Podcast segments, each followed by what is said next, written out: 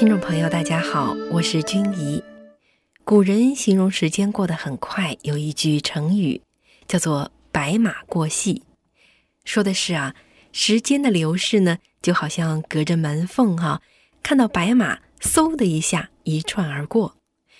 不知道大家有没有感觉到，现在的时间真的好像过得很快，转眼呢，又到了我们传统文化的节目时间了。在上一期节目中啊。我们跟大家分享了道家湖中天地的故事，我们也尝试着探讨湖中的天地呢到底在哪里。历史上很多的神话传说呢都是历史的真实记载，比如说八仙的故事啊、张三丰修道的故事啊等等。只不过呢是到了现在啊，我们很少在社会上再看到这样的神迹。那么再加上啊，我们在现代社会中啊，每个人都那么忙，似乎早已经没有心思、没有时间来探求修炼这个神圣的净土了。上个世纪的七十年代呢，在中国呢，逐渐兴起了气功热、特异功能热。那么到了后来呢，儒释道三家的这个古籍啊，也在社会上兴起了一股热潮。似乎这一切呢，都是在慢慢的跟人们揭示着修炼的这个传统的文化。其实啊，气功本身呢也是修炼，只不过呢，它是修炼初期祛病健身打基础的那一小部分。在上期的节目中，我们谈到了湖中的神仙世界究竟在哪里？修炼呢，它是一个返本归真。使自己的境界不断升华，那么可以重新回到神仙境界的这么一个过程。当然了，这个回到神仙境界哈这样的一个过程，它可不是呢像我们在社会上啊为了个人利益去不断的争、不断的斗啊，像这样的方式能够达到的。那么也不是我们所知道的烧香念佛啊、打坐闭关啊。这些修炼的表面的形式，哈，这样简简单单的就能够得到的。那么，怎么样才能够达到这样的境界呢？我们今天哈就先来讲一个故事，这是我们很熟悉的八仙之一的吕洞宾修炼的故事。这个吕洞宾哈师从云房大师之后呢，这个云房大师曾经给吕洞宾十个考验的这个过程。这个第一个考验。这是有一天呢，吕洞宾到外面去远游回来，忽然发现啊，自己家里的人呢，突然都病死了。吕洞宾这个时候呢，是心无悔恨，只是准备了很好的棺木哈，准备好好的安葬他的家人。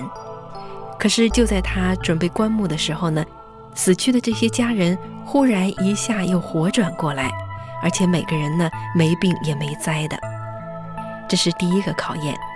第二个考验呢，吕洞宾呢到市场上去卖货，本来呢已经说好了价钱，可是买的人呢突然翻脸，他只肯给一半的钱了。吕洞宾当时啊是没有任何的争执，留下货物呢他就回家去了。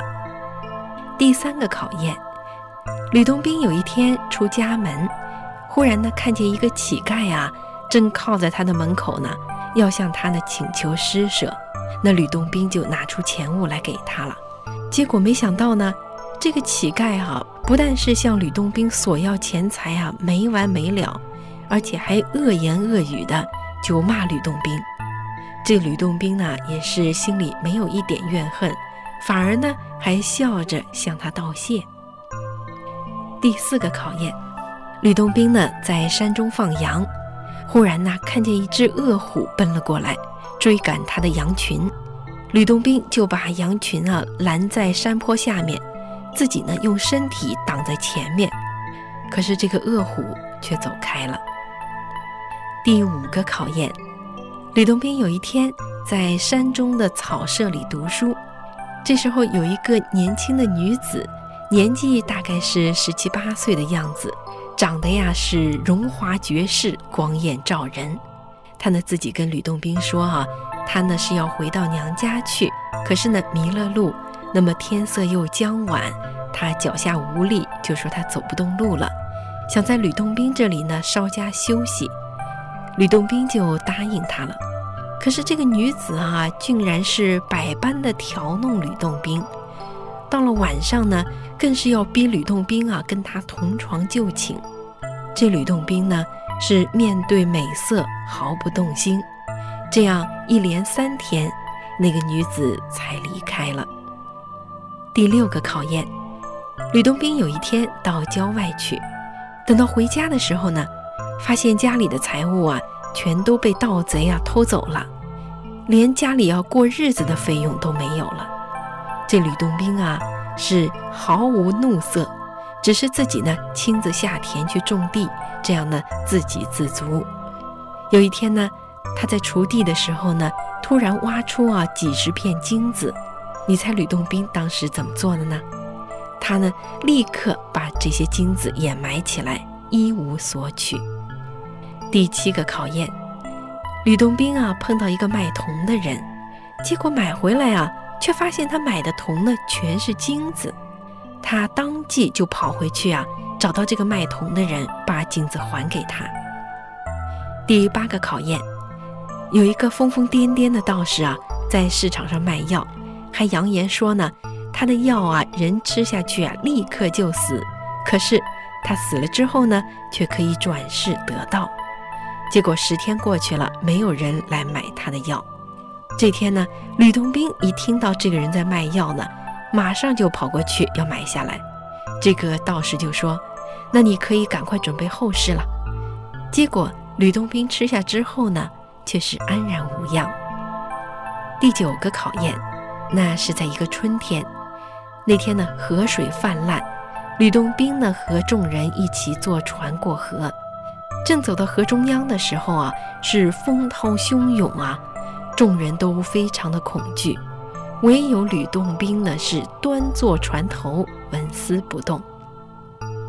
那最后一个考验是第十个考验，吕洞宾啊独自坐在一个房间里，忽然。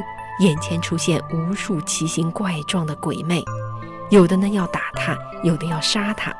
吕洞宾毫不畏惧。这个时候又出来几十个夜叉，这些夜叉呢都压着一个死囚，这个死囚是血肉淋漓，嚎哭着就叫道：“吕洞宾啊，你前世杀我，今天呢你应该偿还我的性命。”吕洞宾听了之后啊，不慌不忙，他说。杀人偿命啊，那当然是应该的了。说着呢，他就起身找到一把刀啊，就要自尽偿还那个人的性命。就在这个时候，空中忽然是一声吆喝，鬼神全都不见了。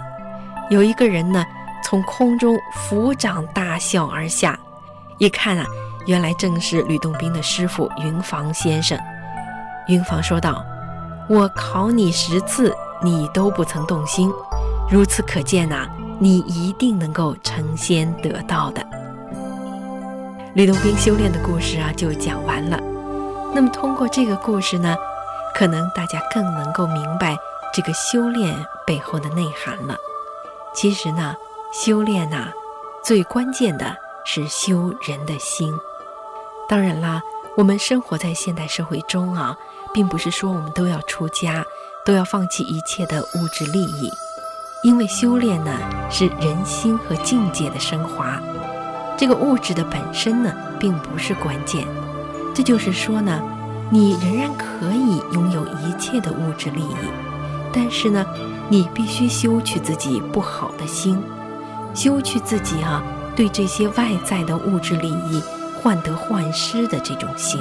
也就是说呢，不为身外之物的得失而累。这就是修炼了。